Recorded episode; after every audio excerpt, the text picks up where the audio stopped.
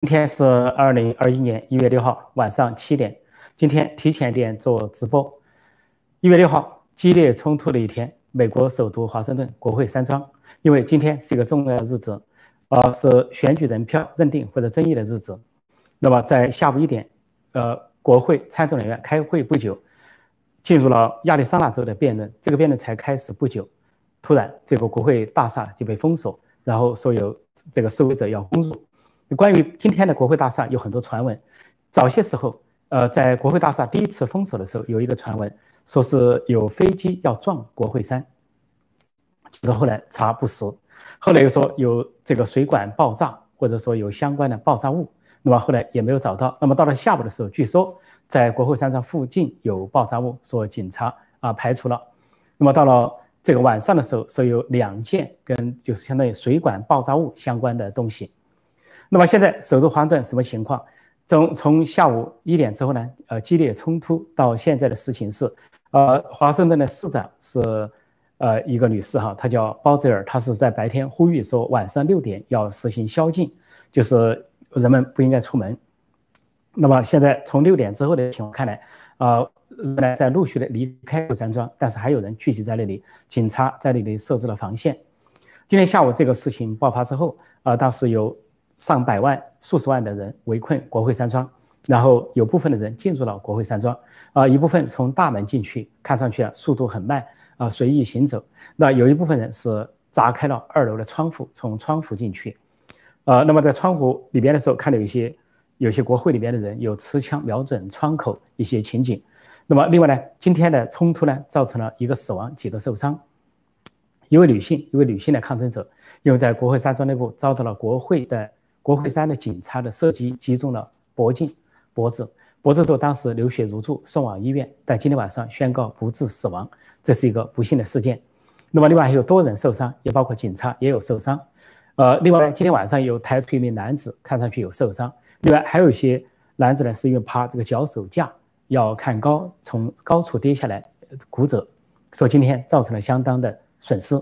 那么一定的损失。那么川普总统在下午的时候。他发了一个录音的呃短讯，他本来这个短讯是深情喊话，他告诉他的支持者说，呃，保持和平。他说，记住，我们是，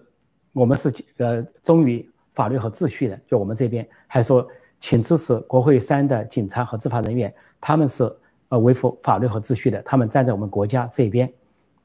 然后他就对呃传这个支持者说。他说：“我知道你们很特别，我能理解你们的感受。”他说：“我们这场大选被对方所盗窃了。”他说：“我理解你们的感受。现在我们需要和平，我们我不希望看到任何人受伤，不希望看到任何人伤害。”他说：“请回家吧，请和平的回家吧，再平安的回家吧。”那么，川普发出了这个呼吁，那些主流媒体、左派媒体还在谴责说川普没有说什么。结果呢，他们封杀川普的言论，一个是推特，川普这段言论首先出现在推特上之后，推特不由分说给他加一个。标记表示限制，这个限制的意思是说，好像这个言论啊不符，这是推特的惯性反应，对川普的言论都要加限制。但是川普的言论恰恰是呼唤和平，呼唤他的支持者和平的结束，回家。另外，左派媒体也是开始没报道。问题是，如果川普真的对电视发表讲话的话，这些左派媒体会报道吗？这些主流媒体本来就是置之不理，这个故意封杀川普的声音。那么到了下午时候，下午的时候。呃，被媒体宣称的当选总统拜登本来要在今天认证，那么他出来，在他的住处从地下室走出来，对记者发表了一段讲话，主要是主流媒体和左派媒体趋之若鹜的。结果他的讲话显得可以说很傲慢，完全没有一点诚意或者谦虚，没有诚恳。因为发生这么大的事情，他应该感到愧疚，是因为他们民主党做的不好，左流左派媒体、主流媒体封杀言论，造成这么大的愤怒总爆发，他没有一句道歉。没有一句歉意，没有一句感到抱歉。他谴责冲进国会的人是暴徒，不由分说的谴责他们是暴徒，啊，然后又说是法治受到了攻击，然后还责备川普总统没有出来讲话。其实那个时候川普已经讲话了，川普已经发了好几个推文，而且做了一个呃那个录像讲话已经发出去了。他说希望川普尽快到电视机前跟全国人民喊话。但是问题是左派媒体、主流媒体已经按照川普说的话就是腐败。这个腐败跟中国的腐败不一样，中国的腐败是涉及钱，这里说的腐败是媒体的堕落，精神上的堕落，就是遮掩川普的声音，遮蔽川普的声音，所以说让川普的声音第一时间没有被听到。但是川普下令了国民警卫队配合，所以在今天呢，呃，除了警察动员以外，呃，国会山的警察不够，那又调动了国民警国民警卫队全体调动，国民警卫队在首都有一千八百人。所以我们今天晚上看到在国会山庄外面筑成的人墙，穿蓝制蓝色制服的是警察，穿迷彩服的是国民警卫队。那么逐渐呢，在就说实行宵禁之后，人们应该回家。现在在处在还处在一个对峙的状况。那么川普做了这些部署，呃，另外呢，这个相关的像司法部啊、联邦调查局，还有呃呃国防部呃等等，都有一些出动，都有相关的出动。另外呢，呃，不管是哪个哪方面的政要，都没有说是暴力是好的，有谴责。不过关于这次暴力呢，也有一些阴谋论。有一个阴谋论的说法是说。呃，有一些冲进国会的人，其中有一个人说是黑命贵，今年夏天的冲击的黑命贵的安提法的一个成员，说把他的相片找出来了，说他大大拉拉的冲了进去。那么他原来是安提法成员，说他今天进去了，有人对照了相片，如果属实的话，就说是故意捣乱，是吧？还有一个说法，这是彭斯的言论引起了骚动，所以呢，很多人对彭斯表示谴责，因为今天呃，彭斯的立场其实外界都清楚，他没必要发一个声明。呃，前两天他就说了，前几天由于这个呃德州的一个参议员郭莫特起诉法院，要求彭斯承担一个责任，说推翻1887年的呃选举人计算法，然后要这个作为主持会议的副总统、参议院议长可以呢拒绝也一些州的选举人票，但是彭斯当时就要求法院呃驳回这个案子，就表示他不愿意扮演角色，他已经说清楚了，然后。这个之后，他也说了，他虽然不做那件事，他要做另外一件事，就是欢迎这个议员的挑战啊，欢迎议员拿出证据。说这也说完了，但是他今天呢，多余的发了一个声明，那就是川普在集会上还呼唤，呼唤彭斯能够有勇气站出来，能够去否定一些州的选举人票，说他可以扮演这个角色。结果在开会前，彭斯发表了一个声明，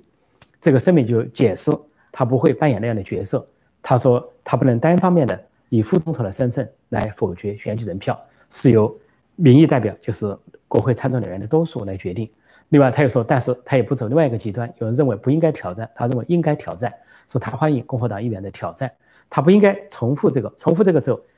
传出来之后，就激起了在广场上，在国会山庄外支持者的愤慨，所以很多支持者就觉得没希望了，就觉得国会虽然是辩论，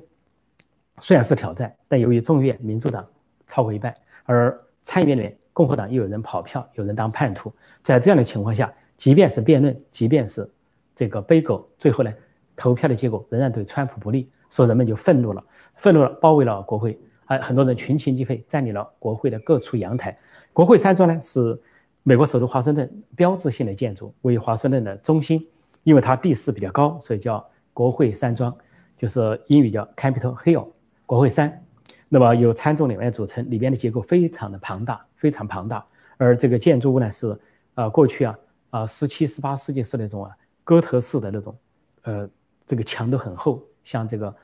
铜墙铁壁一样的厚墙、厚实的那种古建筑，啊，所以这个国会山是非常巨大，巨大有很多的门，有很多的方向。那么在去首都华盛顿也是一个参观的景点，所以呢，这些它的阳台也很大，各方向的阳台。啊，一般总统的就职典礼都在国会山举行，所以今天的这些抗议者呢，就部分呢挤满了各个地方的阳台，然后部分呢就进入了大堂，还有的就进入了这个从窗户翻进去，还有人呢看到了这个佩洛坐在了佩洛西的桌子上，众议院议长佩洛西的桌子上，呃，把他的电脑打开，看见有 email 在开着，另外还有人进入了参议院参议院的议事厅，呃呃，在桌子上坐了一阵子，都喊 USA。但是他们整体来说并不是那么暴力，都还是很平和的，没有打砸抢。我们可以说对比之下，对比之下，今年夏天，哎，去年夏天，去年夏天，在这个呃，一个是明尼苏达州，再一个是威斯康星州所发生的黑玫瑰运动，有说白人警察误杀了这个黑人，激起了暴动。那个暴动黑玫瑰运动起来之后，带来大量的大砸抢。大量的商店、大量的建筑被砸毁，但左派媒体、主流媒体几乎没有予以谴责，既不谴责，也不说对这个大瘟疫的流行不利，然后还表示一些同情。那么到后来，这黑玫瑰运动持续进行，在纽约也到处砸商店，在局部地方也砸商店、砸门、砸玻璃。但是今天我们看到冲进国会的这些人，相对说呢，并没有施展什么暴力。虽然发生了警察紧张开枪了，一位示威者手无寸铁的示威者被打到颈部，后来死亡。那么在外面我们看到局部的有警察跟民众的冲突，隔着一个铁铁栏杆有这些打斗。相比之下，跟去年夏天的黑玫瑰运动打砸抢、安提法的打砸抢比起来，可以说是温和多了。另外一点，如果跟法国的黄马甲运动比，黄马甲运动那是。整个的打砸抢，连晚晚上的连商店关了，对吧？商店敲开去打砸抢，是持续了差不多一年多，分几波进行。呃，而这个法国总统和法国当局呢，一方面是呃应对，另一方面也有一些怀柔的方面，而且他们提出的一些要求也答应了。那么，另外可以跟香港的勇武抗争者相比，香港的勇武抗争者在二零一九年到二零呃大瘟疫爆发前就抗争了半年，那也是相当的勇武。在在共产党黑警的这个逼迫下，黑社会的逼迫下，他们勇武的奋起自卫，正当防卫，自卫还击。但是今天，尽管在美国首都华盛顿国会山庄发生了激烈的冲突啊，甚至使用了这个喷雾胶，也看到了烟雾，呃，但是呢，整体说来没有出现大规模的骚乱、大规模的动荡、大规模的混乱。所以美国人民呢，总体还是守法的，川普的支持者还是比较温和的。所以，川普呼吁他们回家啊，平安的回家。听上去有一种悲壮的口吻，有一种悲壮的口气，因为现在基本上，如果国会参众人员聚在一起，在辩论、在投票，都是对川普不利的。所以在这样的情况下，基本上就是今天的示威者是百一百万也好，是多少人也好，那么就是做了一次行动的展示，对川普的支持，显示川普的民意，但是并不能改改变国会内部的情况，或者能够施加一下一些压力。那么到现在为止，拜登并没有被认证。拜登本来应该在今天一月六号被所谓选举人票认证为当选副总统，但是由于民众的冲击，使这个国会呢中途而中断，紧急中断。然后包括副总统彭斯，包括众议长佩洛西都被按照既定的计划安全转移。后来的国会两党的议员，参众两院的议员也都被安全的转移疏散。那么看上去没有任何议员受伤，那么所以会议不能进行。那么，是否今晚上是否能恢复会议还不得而知啊。就说佩洛西撂下一句话说，走的时候说，呃，今天晚上再恢复开会，等局势平静之后，也许今晚上会恢复开会，或者说明天继续召开。总之会是一个马拉松式的漫长的会议。而抗争者尽管在川普的呼吁下叫他回家，平静的回家，那么有些人离开了现场，但是有些人并没有离开，有些人离开了国会山庄，有些人还聚集在国会山庄外面，还有在华盛顿各个地方。到现在晚上仍然没有人群还在还在那里啊，保持他们的抗争姿态。所以接下来还会不会发生进一步的冲突？呃，这个还不得而知。不过在这里要说到，这次冲突表表明了美国去年以来所积怨的积怨甚深。这个积怨深，首先是我认为负第一责任的是主流媒体、左派媒体，因为他们积压了这个怒火。今天我们看了一个场景，当这个呃福克斯新闻。呃，的记者在现场采访的时候，当地当时有一群支持川普的黑人，有男有女，对对对，这个记者是非常的愤怒，意思就是说，你们记者、你们媒体、你们的左派媒体封杀川普的声音，就非常愤怒。然后这个记者吓得脸色苍白，脸色苍白，他一边往前走，一边继续报道。他又想采访这几个人，但这几个人对他态度都不好。有个女的说：“你究竟在说什么？”根本不想接受他的采访。他自己也在媒体上，他也自己在对着话筒说。他说看到了对媒体的愤怒，看到了川普支持者对媒体的愤怒，所以这一场愤怒的爆发、怒火的爆发、国会山庄的爆发，首先是左派媒体、主流媒体、社交媒体、高科技公司做的太离谱，单方面的帮拜登，单方面的掩盖拜登家族的丑闻，单方面的攻击川普，单方面的打击川普，这及这跟民意形成了冲突，这个冲突迟早会爆发，因为民意是支持川普的，但主流媒体和主流媒体打压川普。所以说，迟早会爆发这个冲突。如果是 CNN 在内的话，恐怕会更严重。CNN 记者，那么这是一个。另外，第二层就是啊，民主党和拜登阵营，由于民主党和拜登阵营在这次选举中很明显做了大量的手脚，这些什么多米尼基啊，这个呃，这这这些这些死人投票啊，没有地址的投票，还有昨天发生在乔州的不正常的情况，同样把同一个版本的故事又上演了一遍，把川普到了晚上赢了。有翻转，像昨天晚上出现几个情况，开始点票到百分之七七十九了，突然那个点票率回到百分之七十六，这个不正常，无法解释。第二个无法解释是 Perdue，就是博杜共和党候选人，他们本来领先三个百分点的时候，比如说百分之五十一领先对方百分之四十八，突然就在一分钟之内变成平了，五十对五十，一分钟之内突然对方的选票追上来了，追了很多。还有一个就是这个 Perdue。他中间就发现直播的时候就发现他的选票突然少了五千，结果最后他总和总共少了三万二千四百，这选票去哪里了？选票去哪里了？负数，负数，这导致说共和党两个人都落败，好像民主党两个人都胜了。不过据说还有最后百分之一，还有有待清点。但是现在所看到的就是似乎民主党两个人赢了，而共和党两个候选人败了，以小比分败了。说这就很不正常的现象，所以。这个东西让美国民众也很愤怒。今天的爆发是一个象征，当然还有更深层的看，就是外国势力，就是共产中共、共产中国在背后的势力。多米尼这个机器上写的有 “Made in China”，中国制造，还有很多的一些部件跟中国相关。那么还有这个中共在乔治亚州所谓投资拉拢州长周务清这个表现。说到这个周务清啊，这个呃这个呃呃拉拉拉拉拉芬伯格、拉芬斯伯格。这个人呢，今天不知道为什么他在国会山庄，结果呢，他担心他的生命有问题。当民众包围国会山庄、冲击国会山庄的时候，他在国会山的警察的护卫下紧急逃离，狼狈不堪。不，他又不是议员，他为什么去了国会山庄？我不太理解。所以，总之，这是一次愤怒的大爆发。另外，再加上我说两个美国体制内的美国，人民的美国，就看这国会山就这样，国会里边是体制内的美国，它的主体是反川普的，国会山外面的民众是民间的美国。是它的主体是支持川普的，这就是去年到今年美国矛盾的由来。所以这次说国会山上所爆发的情况，是一九六四年以来未过的、未见过。就当时的人民愤怒的抗议越战，因为越战美军付出的伤亡太大，是美国唯一一场海外失败的战争，付出伤亡太大，说民众奋起抗议。抗议的时候，据说也闯进了国会山庄。说到一九六四年到现在，也就是说，呃，五十六年的历史上第一招。可见人民愤怒到什么程度，但实际左派媒体没有反思，还在今天晚上还在责备川普，说川普造成的，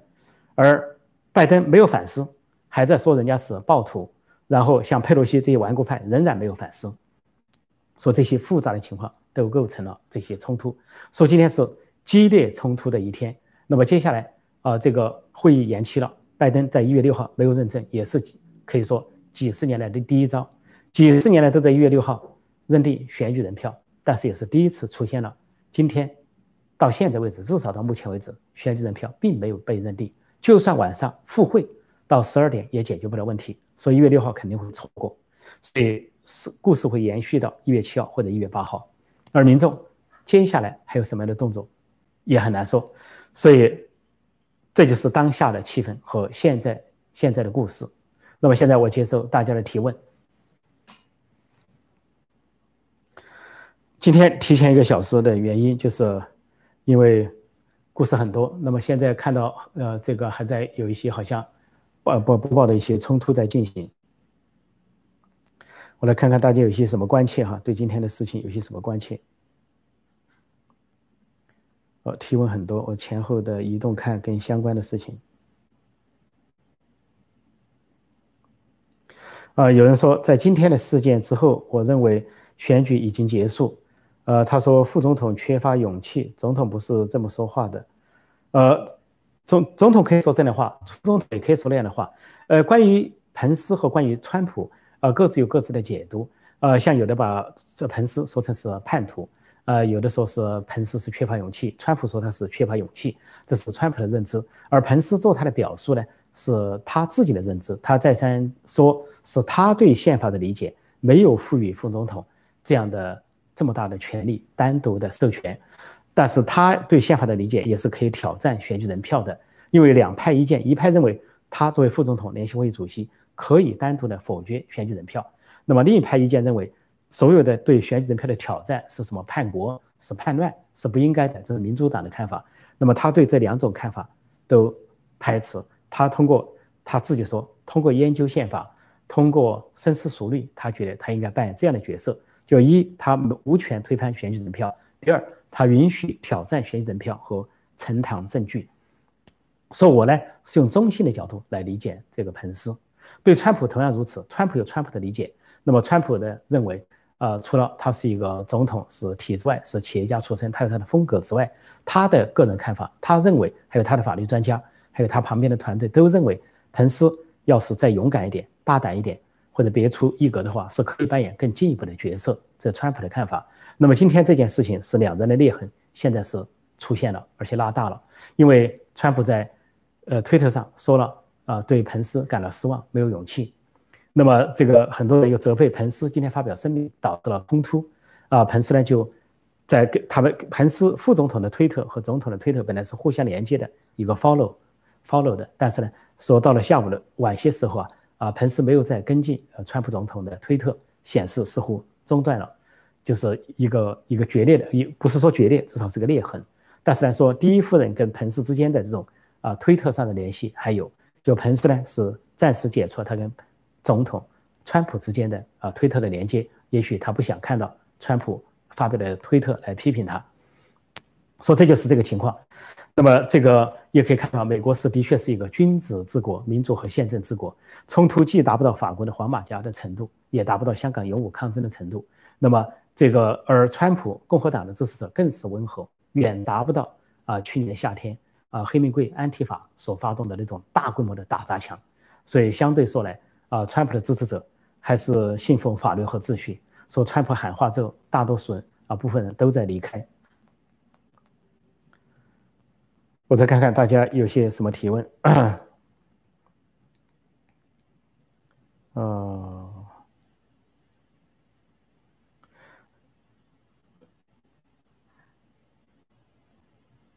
嗯，这里有人说把川压力都放在彭斯身上，人家肯定不干。我就说彭斯是个体制的人物，是个建制派，温良恭俭让，是一个君子式的人物，所以他有他的缺陷啊，他不能够独当一面。那么他的优点就是深受啊美国这个传统的影响啊，觉得要把君子当到底。所以呢，他有令人遗憾的地方，那么也有呢，就是说本身的这个美国社会的痕迹，所以这也这也很难去就是说苛求。这个看出美国的民主、透明、公开达到什么程度，远不是中国的这种野蛮社会所能比拟的。因为中国的这种野蛮社会，那就是像习近平身边的人必须跟习近平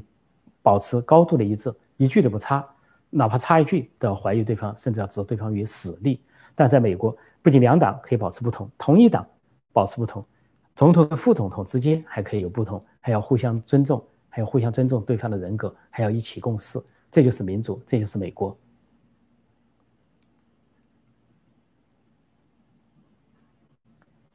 呃，这里有不少在骂彭斯的，这个是情绪可以理解，但是应该说还是我还是中性的看他吧，中性的看他。我再看看一些相关的问题哈。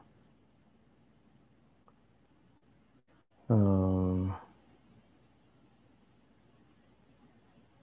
再看一些什么相关的问题，相关的问题。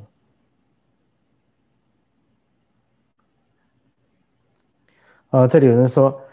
呃，破空老师也没有什么问题好提了，是不是？呃，已经输定了。一月二十号，拜登和这个上台，非常不想看到，呃，贺锦丽上台，非常不想看到这个事实。但很多人都不想看到，川普的支持都不想看到，川普的支持非常愤怒，非常沮丧，非常失望。他们从全美各地来到华盛顿支持川普，但他们知道这个结果，选举人票的认定，这个结果是对川普不利的。大家都做了最大的努力，川普的阵营做了最大努力。呃，那么今天朱利安里发表了讲话，呃，有大量的证据，大量的事实。那么法院呢，很多法院也不理睬，体制内整个是反川普，呃，西方国家的首脑也在反川普，共产中国又在反川普，所以跟美国民间支持川普形成巨大的落差。这是一个非常悲壮的一年，非常悲壮的呃美国历史。所以。这些支持当然不愿意看到拜登上台。就算拜登上台，我相信一半以上的美国人，三分之二的美国人肯背朝背转过去，就跟当年的意大利的墨索里尼执政，就是墨索里尼执政的后期，谁谁也不敢反对他，谁呢？但是保持沉默，说墨索里尼讲话，大家就转个背去，背向着他。所以拜登纯粹就靠抬轿子，靠这些左派媒体、左媒体抬轿子，完全没有民意，没有任何的民意支持，他本身的支持者寥寥无几。呃，再看看有些哪些。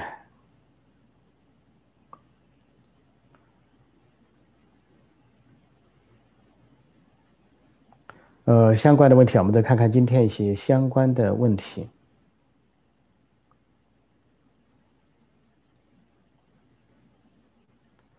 对，这里有人说到，说看到人们是平和平进场的，说现在说人家是暴徒。除了翻窗户的几个人显得比较勇武之外呢，那么从正堂走进去的人呢，都是平静走进去，平静走出来，就像散步一样，若无其事。其实美国山国会山庄啊，是普通人可以进去的。呃，如果说大家去过那个美国首都华盛顿，去过国会山庄，都知道，国会山庄呢是原先是全方位的开放。那九幺幺事件之后呢，至少是有一半开放，有一半不开放。但开放的这一半呢，你去旅游也好，你平时需要都可以走进去，你只要排队啊，这个登记或者过安检都可以进去。进去之后呢，你甚至可以看到参议院、众院在开会，开会他们在讨论一些议案，在表决。那么你可以安静的坐在二楼。坐在二楼那个栏杆后面那个椅子上去旁听，任何人都可以旁听，普通老百姓、游客、外国游客都可以旁听。下面就是他们在辩论，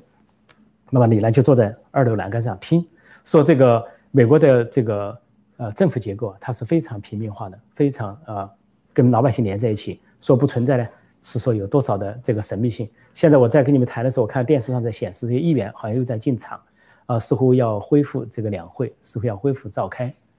要恢复召开两会啊，议员在陆续的进场啊，参众两院的议员在陆续进场，或者从一个地方地下道地下道走进去，从地下隧道呢，通过地下隧道进入国会山庄。那么有可能今天晚上要复会，继续复会，有可能开这个马拉松式的会，日夜召开。每一个州有挑战就要停下来辩论，那辩论最长是两小时，但也不是人人都发言，有的人要发言，背狗的人，有的人呢。呃，反驳的人要发言，还有的人是不发言，所以也不一定每个 case 都用两个小时。那么就看这个情况。那么所以啊，说到这里呢，国会山庄呢，平时大家是可以去看的。不仅美国的国会山庄，国会开会可以，你坐在旁边观察。就是台湾的国会，台湾国会叫立法会，立法会我也去过，它也是可以，你只要是有啊正常的通道安检呢，证件呢，你进去之后，你也可以坐在二楼，它有个玻璃。板当中，那美国的国会没有玻璃板当中，在台湾那边有一个玻璃板、玻璃窗一样的当中，那么可以看到下面在进行咨询。那我有一次就看见了这个行政院长，当时叫谢长廷，那么面对国民党和立呃民进党的议员啊，他在接受咨询，议员都很猛，提生猛的问题要他回答，他要从容的应对。那么我在这里就坐了一两个小时，听他们这个国会的这个辩论。同样道理，美国国会山庄也是这样。所以今天看到开始进入国会山庄的人。从正门进出的人都是很平静的姿态，除了在窗户那里发生一些冲突之外，所以总的来说，川普的抗争者应该说是在所有的抗争者里边，还是算的相对是和平、理性、非暴力，绝大多数都如此。除了少数的今天出现了一些冲动，也是可以理解的愤怒，如火山爆发般的愤怒。而现在很遗憾的是，左派媒体没有反思，主流媒体没有反思，高科技公司没有反思，拜登阵营没有反思，只会使这个愤怒啊。越积越深，说支持川普的人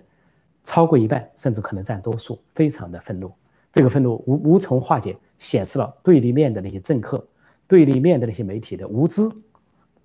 这个这个智商的智商和情商的缺陷。呃，我再看看有些什么提问哈。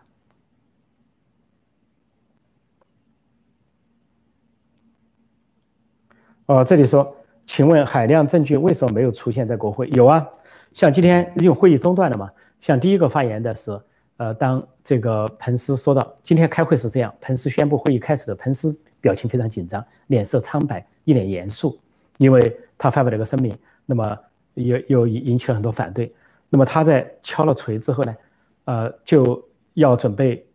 这个读选票的时候，突然就有一个议员站起来，呃，应该就是珀这个珀尔议员哈。他就说他要背锅，啊，他说他要那个背锅一些选举人票，就在进行前，那彭斯就说，根据宪法第几条第几款呢，在开始前不能够背锅，不能够反对选举人票，只能在提到某个州的时候去背锅，所以这个人就坐下了。结果就先提到阿尔巴马州，没人反对，是川普得的，呃，选举人票。根据 A、B、C、D 秩序排，第二个是阿拉斯加州选举人票，是选是川普的，没人反对。就然后第三个就出现了反对，第三个提到。亚利桑那州 Arizona 都是投的，然后彭斯就严肃地问：“啊，有谁要背个选举人票？”这个时候就众议员共和党众议员破啊站起来，这个破呢也显得非常的紧张，表情非常紧张。今天说话的时候啊，他个子很高，但是神情紧张。然后彭斯也神情紧张，就问说：“那么还有没有参议员复议？”啊，站在他旁边的马上就说：“有，就是克鲁兹参议员，德州参议员克鲁兹，以前跟川普竞选总统竞选的最后的那一位。”杰克鲁兹一说话，时，全场的响起掌声，掌声来自于共和党议员，就对他的勇敢表示赞赏。然后就彭斯就宣布，参议员到另一个另一个参议员大堂去辩论，众议员留在这里辩论，就辩论就开始了。结果这个辩论还没有结束，就关于亚利桑那州的辩论还没结束，就国会就出事了。国会就封闭、封锁，然后疏散，然后转移，然后人们就攻进啊，走进或者攻进了国会山。那么，在这个克鲁兹的旁边堆着两叠厚厚的资料，两叠厚厚资料，就是要呈堂的证据。说证据很多啊，有一个有一个女士发言的时候也说，这里就很多证据堆在这里，很多的证据，因为每人发言不能超过五分钟，所以呢，你在五分钟之内要阐述你的东西，要看证据就在那里。说不是说没有证据，当然有证据呈堂。嗯，这里有人说到，川普已经太不容易了，四年中被两次想想这个，对，川普是做总统非常艰难。呃，今天有人在为他辩护的，就说在过去四年中，这民主党人干了什么？两一次是通过门事件折腾川普，折腾两年半，耗费公呃这个公堂啊。这个国家的钱呢，四千多万美金，结果是根本子虚乌有。结果在去年初，因为乌克兰事件，乌克兰又说要弹劾，第二次弹劾。结果乌克兰事件后来证明，拜登的责任更大，真正要负责任的是拜登。他跑到乌克兰去扬言说，在我走之前，如果你们不那个，呃，这罢免那个什么总检察长的话，那这个十亿美元的呃援助就不会到达。那是奥巴马时期。结果呢，人家把总检察长罢了，因为总检察长正在调查他儿子的公司跟这个乌克兰天然气公司的联系。今天拜登讲话非常没风度，作为一个这么年龄大的七十八岁的人，又说是当选总统认证，他应该出来说感到抱歉，看到这么多的冲突，看到大家的这个受伤，应该说觉得内疚。没有，他谴责人家是暴徒，而他对他的儿子乱性的、吸毒的、腐败的。勾结外国势力的儿子啊，他最聪明，啊，他他是我最爱的人啊，他是最了不起的人，我为我的儿子感到自豪。然后问他儿子有没有错，就说哦，俄罗斯的阴谋。说这么一个人，我觉得人品太差，人品太差。尽管他说话好像是媒体上没有去挑剔他，都在挑剔川普，他的人品、人格、本性恐怕跟川普相比十万八千里。川普很高，他很低。很低，伪君子。我说，体制内有两种人：真君子和伪君子。大多数是真君子，少数是伪君子。拜登是个伪君子，而彭斯呢，算得上个真君子。而彭斯呢，今天看就是个书呆子，书呆子，象牙塔里的书呆子，没有灵活性。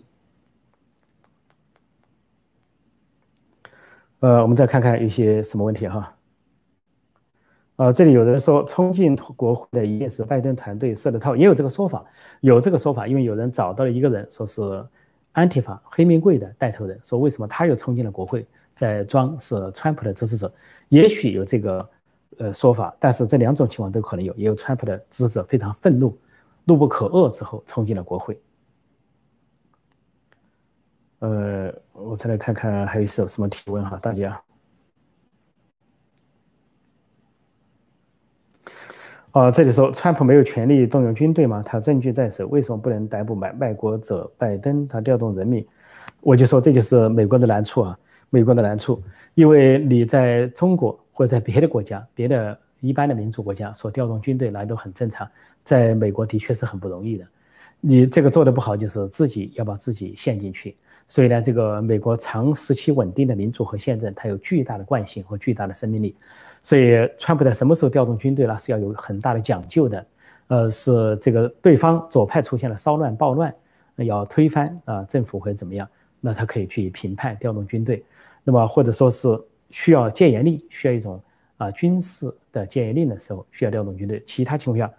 美国的军队基本上国家化、中立，军队中立，军队国家化，只有根据一八零七年的评判法啊调动军队。所以说，军队并不是可以随时可以使用的。这个是非常不一样的国情美国跟全世界都不一样，所以像法国还能发生那么严重的冲突，黄马甲运动非常严重的冲突，那种冲突的程度、凶猛的打砸抢的程度是不能想象的。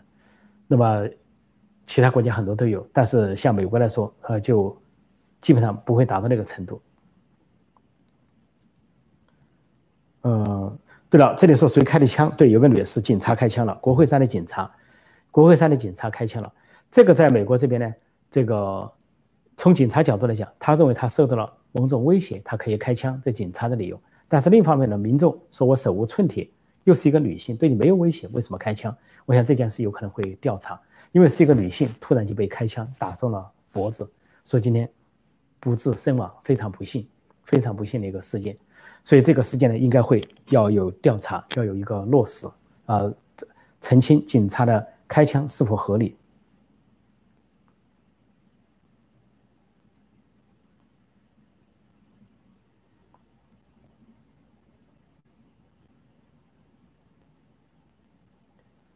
这里说，彭斯研究遵从宪法，说麦康奈尔和佩洛西不用研究遵从宪法。麦康奈尔和佩洛西是选择性的解释宪法。呃，今天的发言就可以看出一些民主党的人起来辩论的时候，他也在引用一些什么条款，啊，引用一些条款。但是问题是，他没有，他们应该应该承认，承认这个美国是选举人票的制度。选举之后，在国会呈堂的时候，国会是有个辩论过程，可以背锅的。他们甚至说人家没有这个权利，不能被告啊，说是国会只是来认证选举人票，而选举选举人票是各州和人民的志向，所以有些选择性的引用，即便是麦康奈尔，即便是佩洛西都是这样。其实麦康奈尔也好，罗姆尼也好，这些共和党的共和党的反水者，其实对今天的冲突也要负责任，因为麦康奈尔作为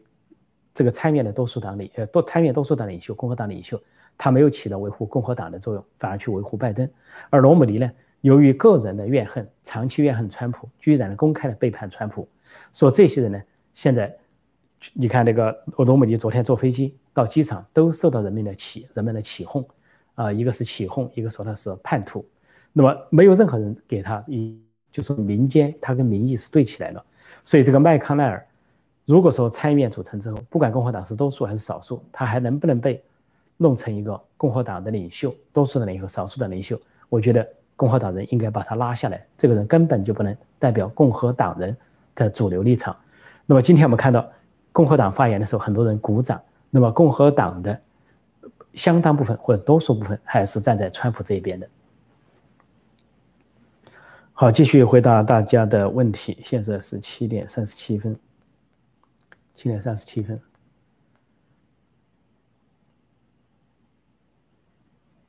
嗯，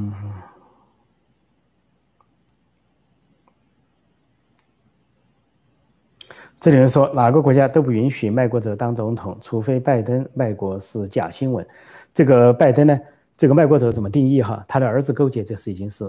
实确金针，是铁板钉钉的了。啊，拜登本人涉及到多少？我相信呢，呃，有关的调查还会继续深入。呃，FBI 还有调查还没有完全公开，呃，司法部也有一些跟进。那么拜登家族的案子没过完，如果真正的他的案子全部水落石出，不仅是他儿子在勾结外国，拜登本人也涉及的话，那他绝对不够资格当这个总统。而目前他应该有，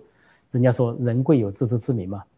拜登应该意识到今年冲突这么大，民众这么愤怒，甚至冲进了国会，他应该知道他自己有多心虚，他究竟代表谁？他是怎么选上去的？一个毫无民意支持，讲话没人听。啊，这个新闻没人注意，单靠媒体单方面抬上去的这个人究竟是在干什么？我觉得他自己应该心中有数。要是一个真君子的话，就应该自己主动的、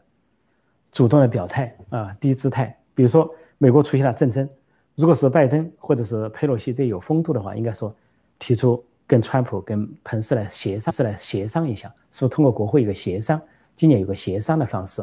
啊，把川普阵营、拜登阵营坐在一起协商，看怎么得到一个平衡的结果。既然有这么大的冲突，这么大的敌对情绪，民间有这么大的反对，但是他们都没有这样的姿态，说明他们心胸不广，心胸不广，而且呢，这个没有反省之心，没有自知之明。呃，再看看大家的提问。呃，这里有人说到目前为止，你认为川普和彭斯还是在为演戏、为收网准备吗？我从来没有这样认为。这是这是但有的朋友有的朋友分析的时候这么认为，一般都是从某种阴谋论啊，从某种小道消息来这样看。我没这么看，我一般进行正常分析、客观分析，依据客观事实说。我不倒认为，我倒不认为什么川普和彭斯在演一场戏，然后要收一个什么大网，这不是的，因为这不符合美国民主和宪政的运行状态。所以今天看到国会山庄的这个事情出来之后。那么，警察出动，国民警卫队出动，甚至军队都有所准备。那么这个情况来看呢，就说是，呃，美国的一些基石还是难以摇动摇动的，啊，并不是，呃，个人因素很个人化的因素所能改变。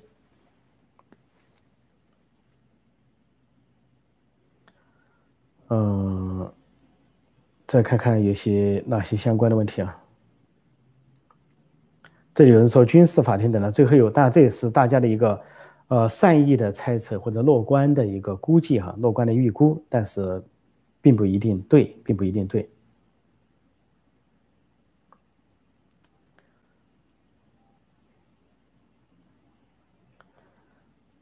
呃，这里有提到鲍威尔，呃，还有迈克尔·福林。对，今天福林将军出现了。迈克尔·福林就是前国家安全顾问，前啊国防部的军情局长，啊，被这个通俄门事件冤枉入狱，被。川普赦免的福林，他今天在集会上发表了演讲，啊，发表了演讲，他还是说这个选举是被盗窃了，啊，人民应该团结起来支持川普，应该夺取选举的胜利。那么，所以这个福利呢，今天是出现了，仍然跟川普站在一边。另外呢，今天的川普的律师，就是前纽约市长朱利安尼，还是表达了乐观，他认为呢，手上还是有充足的证据，他认为通过法律途径、法律的渠道，仍然可以往前推进。说他并没有说这个放弃，而且这个包括啊，川普的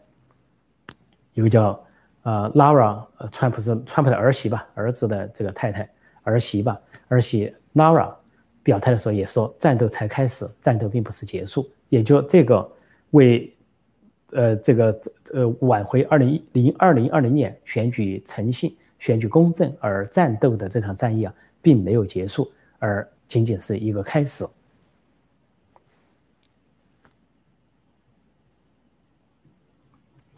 呃，再看看哪些相关的问题哈。好，这里有人说，川普似乎没有一点套路计谋，就不会搞点围点打援、声东击西、合作佩洛西。这个我就说了，这个当然大家善意的支持川普的善意是非常理解，但是千万不要用中国人的想法来。踩到美国人，不要用中国的那边的思维来看美国的情况，这是完全不同的两个国家，不同的两个社会，不同的两个国度。我说过，美国是一个正常国家，中国是个不正常国家。所以，就像美国是一个正常的有婚有男女婚姻的家庭一样，而中国那边是太监被阉割，从肉体到精神的阉割的另外一个，呃，紫禁城下的太监王国。所以，两个世界呢是不一样的。所以呢，这个由于不一样呢。我们还不能拿中国的一些事，但我不说这个网友，我们的网友是太监，不是不是这个意思啊。我说太监王国是指共产党的统治本质和拥护共产党的人，我们的网友都是很善意的，都是希望川普赢。那么善意的网友呢，就不由自主有时会拿中国的思维，这个中国人的思维来看待美国的事情，美国的事情的演变不是这样的。我从一开头，从事情的一开始啊，就告诫大家，所以呢，我就没有像啊其他一些分析人那样，总是用一种。主观愿望去代替客观事实，或者主观愿望代替客观后果，我还是主观愿望归主观愿望，客观事实归客观事实，客观分析归客观分析，最后以平常心面对啊这个客观的一个现观的一个现实和结果，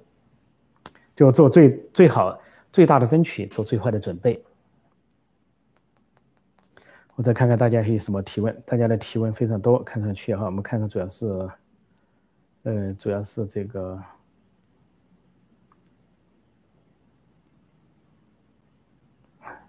看看跟选举相关的，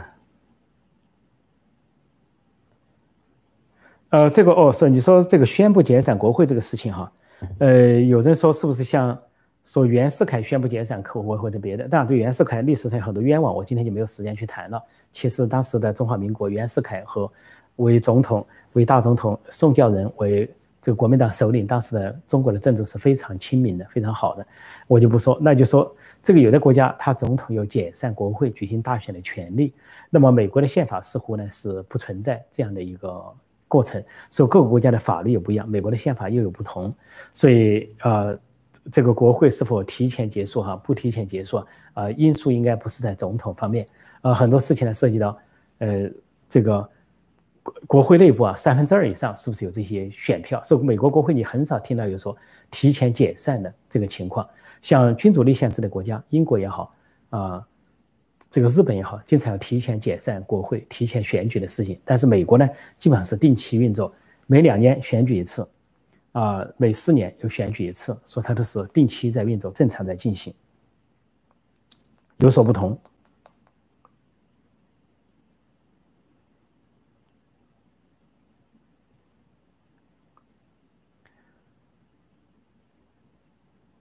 这里有人说，特朗普花了两个月的时间来找出选举中的违规行为，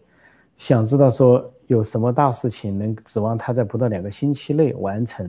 这的确是比较难。今天一月六号到二十号就只有两个星期了，就只有十十十四天的时间了。呃，时间就这么一星期、一个月、一个月的一个星期、一个星期，一天一天过去了。呃，那么现在我们从表面上来看，的确看不到多少的希望。呃，但有的官司还在打，有的事情还在进行。那么今天这个事情会不会对国会的一些事情构成影响呢？因为今天国会是中途而止，中断，很少有国会在开会突然中断。呃，而且一月六号这几十年没出现过，所以今年的今天的中断是否有一些影响？因为呢，各州的州议员呢，像宾州的、呃威斯康星州的一些议员，还有乔州的，在呼吁彭斯说推迟认定选举人票。就是把一月六号推迟，因为说新开的州议会呢，还可以有时间来得及审查各州的选举人票，看是否收回。比如前几天报道说，说这个威斯康星州啊，这个州议会就共和党人占多数的州议会，将在星期四，也是明天一月七号，可能要重新审议这个选举人票。那么这次国会开会中途而止，呃，半途而废，那么要接下去开，比如今天晚上或者明天后天继续开。那么，如果说其他州议会对选举人票有一种不同的看法、不同的立场，特别是宾州啊、威斯康星州已经明确表态的，那么有可能在一定程度上能够改变事态。那就看首先州议会行不行动，看看这几天在州议会有没有行动，特别是在目前选举人票已经被程序性的推演的情况下，看看是否能引动。我今天说了，我这个标题上有个说。拜登未获认定，指的是今天没有获得认定。按按过去的传统，是一月六号这个当选的总统要得到认定，但是拜登今天到目前为止至少还没有得到认定。而今天晚上十二点之前能不能得到认定，都是一个大问号，事态有可能往后推。好，再看看大家有些什么提问，嗯。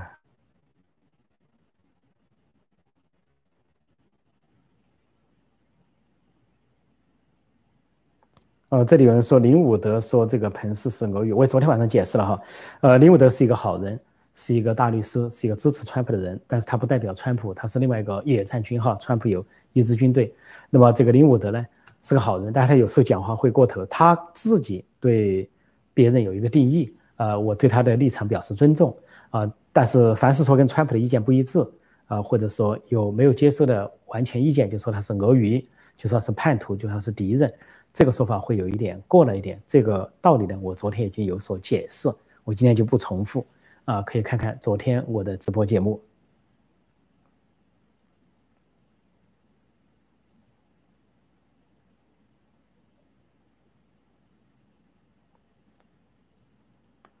哦，这里有人问说，冲击国会是不是香港反中时示威者冲击立法会的翻版，有没有可能是民主党支持者所为？通常来说呢？如果说有民主党支持者所为，这个因素有，但它不会是主要的，因为主要的川普的支持者是愤怒如火山爆发，人都是感性动物嘛，呃，人有感性和理性的两面。那么总的来说，人还是很感性的，特别是感情受了伤害，啊，这个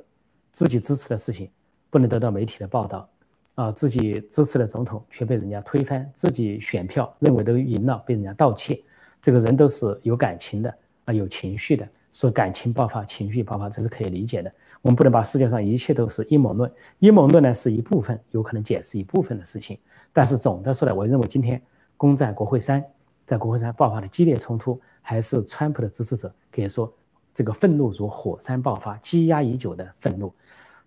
主流媒体的封锁，左派媒体的封锁，这个这个社交媒体的封锁啊，民主党的这个胡作非为，还有大选中发生了无数的不正常的情况，让他们可忍无可忍，再加上法院的冷漠。法院的拒绝，说使他们逼上梁山，忍无可忍。说这种爆发已经算轻的了，爆发到这个程度，今天国会山的冲突这个程度，在其他国家相比，那是已经根本不算什么。要是法国的黄马甲的抗争者听到都要哈哈大笑，认为这也算什么抗争？这也算什么勇武抗争抗争吗？根本算不上。所以美国还是相对比较平和的一个国家，尤其是川普的支持者。我再看看啊，有些。不过今天那些左派媒体和主流媒体还把事情说得很严重，一口一个暴徒暴徒的，所以这些左派媒体毫无反思，毫无反思，说他们会继续的掉粉、掉支持率，一点都不同情这些支持者。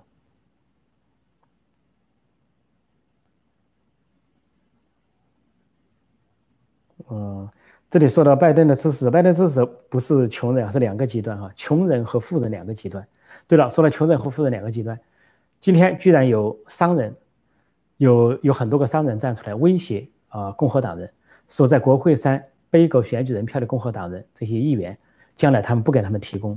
捐助或者赞助，所以因为他们背个了拜登的选举人票，所以呢，他们就拿这个钱来说事，有点像共产党的思维，动辄说钱，穷的只剩下钱，这都是这些大亨们干的，这些跨国公司的老板、华尔街的老板啊，各种各样的这些富豪，他们就是拿钱说事，说他们拿钱来支持民主党啊。这个然后不给共和党拜登呃或川普捐钱，现在威胁不给